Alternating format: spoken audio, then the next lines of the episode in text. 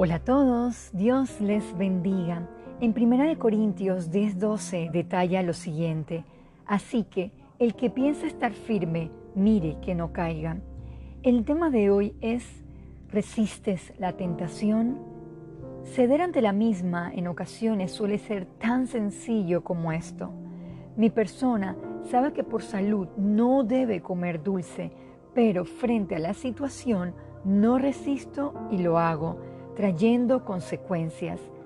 Esto aplica perfectamente a las situaciones pecaminosas. Conocemos la Biblia, pero ante ello, ¿qué hacemos? Veamos cómo la palabra nos alienta a vencerlas. Acompáñenme a 1 Corintios 10, 13.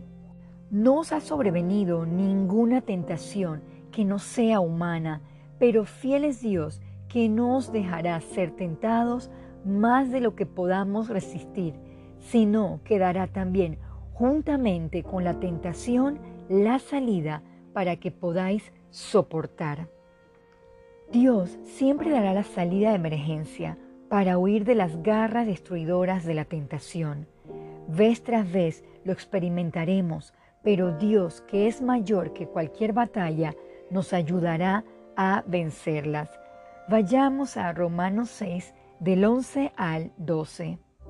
Así también vosotros consideraos muertos al pecado, pero vivos para Dios en Cristo Jesús, Señor nuestro.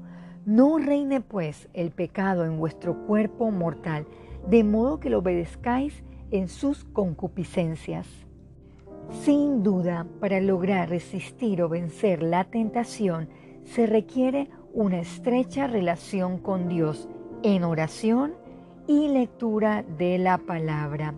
En nuestras fuerzas jamás será posible.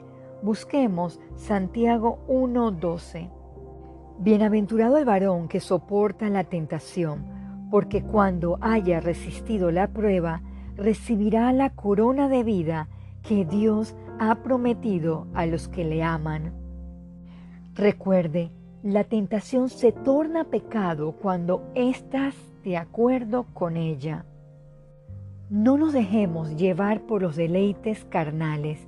La Biblia, que es nuestra fortaleza espiritual, es la que nos dará la victoria. Querido oyente, solo guardando los principios podemos alejarnos del pecado. Oremos.